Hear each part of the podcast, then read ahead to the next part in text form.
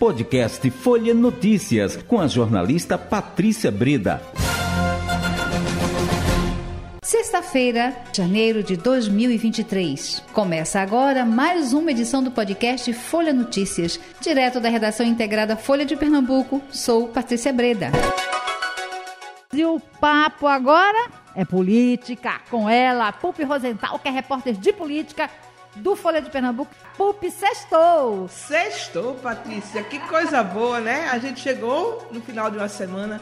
Vamos lá. Vamos lá, Patrícia. Hoje a gente tem dois grandes destaques no nosso noticiário político, principalmente nacional. É, a, a Polícia Federal hoje está fazendo uma, operação, uma grande operação que está se desmembrando, em, na verdade, em três. Hum. Né? Essa operação tem é, relação com os atos do dia 8 de janeiro.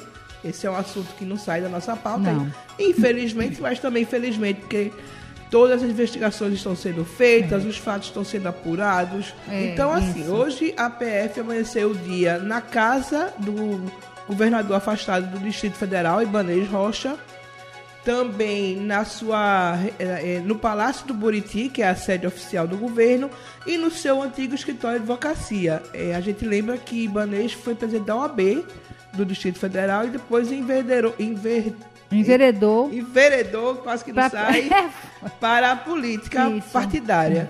Então, essa operação está acontecendo ainda, eu acho, e a gente ainda não tem nenhuma informação, mas começou o dia sendo essa visita. Uhum. Ao mesmo tempo, a polícia também é, iniciou a operação chamada Lesa Pátria, também para investigar os financiadores e, participa e participantes daqueles atos do dia 8.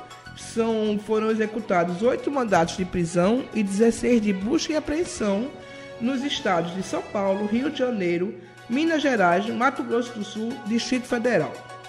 É, entre esses presos, né? Essas pessoas foram presas. Tem muitas pessoas que participaram daqueles acampamentos na frente dos quartéis do Exército.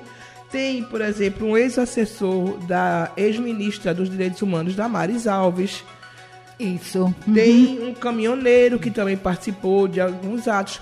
Eu não sei se você lembra que na época da pandemia houve um protesto na frente do Planalto de enfermeiros né, que estavam sofrendo pela pandemia. E uma pessoa agrediu esses enfermeiros e um desses que um grupo de pessoas agrediu esses enfermeiros e enfermeiras.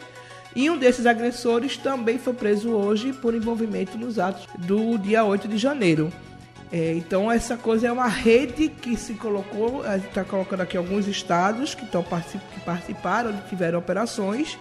E essas pessoas, então, na verdade, são é, reincidentes nesse processo. Sabe, se não for feita a justiça agora, eles vão continuar. Eles vão continuar é. e a gente. Veja bem, Patrícia, uma coisa que me chamou muita atenção, que no Pará, essa mesma operação entre para a busca de financiadores e participantes, então é, é, realmente precisa haver uma justiça célere e correta e a punição tem que vir, porque as pessoas precisam entender que aqui nesse país, esse tipo de situação nunca existiu não deve voltar a existir. Não pode existir. Não deve existir nunca. Não né? deve existir. E uma coisa, a gente faz a oposição, a gente se expressa pacificamente, ordeiramente nas ruas. Não é? Faça sua movimentação pacífica, ordeira, na rua. Vá fazer a sua manifestação pacífica na rua. E é uma situação que o Brasil nunca viveu, né? A gente sabe disso. Para a população, para o patrimônio público, próprio país, né? Porque a gente está aí na, na vitrine do mundo sendo isso. visto como um país de intolerantes. E isso é muito ruim para o Brasil. E é bom lembrar, Pupi, que todos esses momentos as pessoas foram às ruas. E pacificamente, gente. As lideranças precisam dar o um exemplo. A gente, eu até li uma, uma crônica, uma matéria ontem que dizia, ah não, foi uma entrevista do, do ministro do Desenvolvimento Agrário. É que a gente vê tanta informação que às vezes a gente se confunde, né? Uhum. O ministro do Desenvolvimento Agrário, Paulo Marinho, que ele diz que esse projeto de golpe, na verdade, começou em 2020, quando Bolsonaro se colocou contra o STF por conta da pandemia.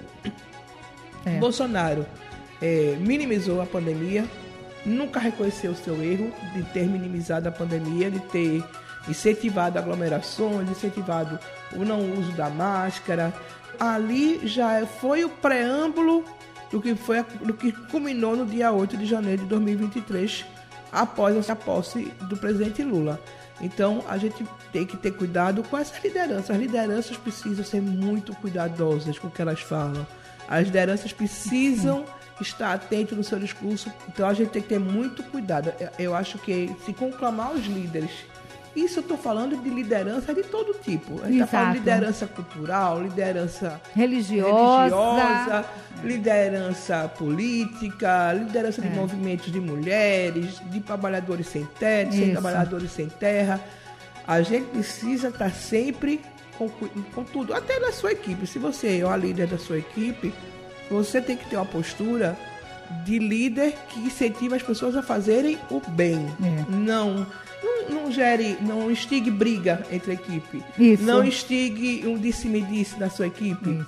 Né? Tem Exato, muito disso. O chefe que acaba gerando muita é. intriga dentro da equipe, colocar um contra o outro. Exato, Pupi. Então, isso é uma posição de liderança que as pessoas precisam ter e precisam.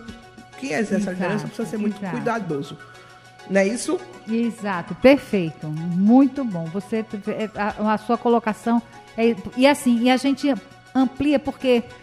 É, e aí eu vou, eu vou trazer aqui, vou reforçar a questão da religiosidade, do líder religioso, porque as pessoas não não percebem isso, né? Não, ele é o meu pastor, sim, é o pastor, ou, ou ele é o padre, é um líder e que pode conduzir essas pessoas é, para um diálogo com a paz, com as diferenças, não é? E pode é, é, é, levar essas pessoas para intolerância, intolerância religiosa, o preconceito é, de cor, preconceito racial, preconceito, a homofobia. O que acontece é que esse discurso está se voltando contra essas lideranças. E, na verdade, não só contra as lideranças, mas o discurso está se voltando contra a própria população que segue esses líderes. Exato. Eu conheço uma pessoa que hoje é, uma, é um evangélico, trabalhou comigo, e uma vez ele disse a mim: é, eu sou contra a pena de morte.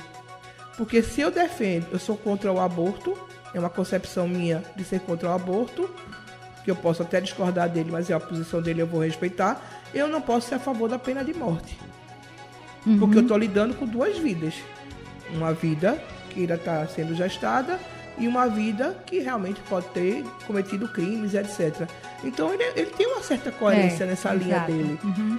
E ele fez, fez muitas críticas sobre o uso da igreja politicamente, porque infelizmente os líderes religiosos tomaram posições políticas que acabou levando toda uma população, todo um segmento da população a criticá-los, a marginalizá-los, a generalizá-los como pessoas intolerantes, como pessoas homofóbicas, machistas, racistas, etc. Então a liderança precisa ter esse esse cuidado também, porque não volta só para ele, volta contra seus seguidores, volta contra o seu rebanho. É então a gente precisa ter cuidado.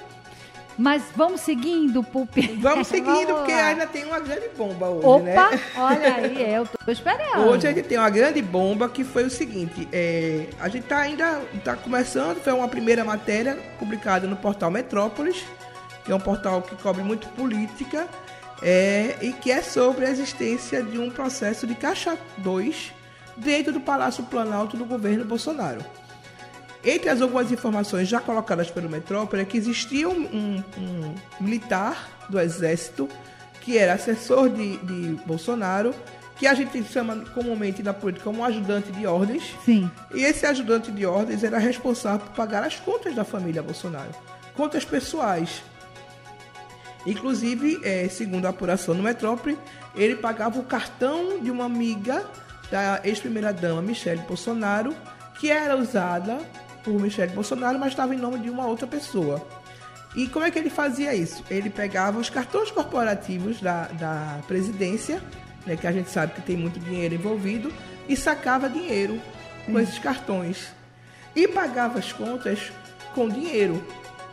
Sim tudo dentro de uma agência dentro da, do Palácio Planalto. Então, é, essa é a primeira informação sobre tá isso. Chegando. Foi lançada há pouco, está chegando, mas isso pode tornar um grande escândalo, né? na medida que as informações foram sendo divulgadas. Por enquanto, o que eu consegui já pegar é essa questão da pagar as contas de toda a família.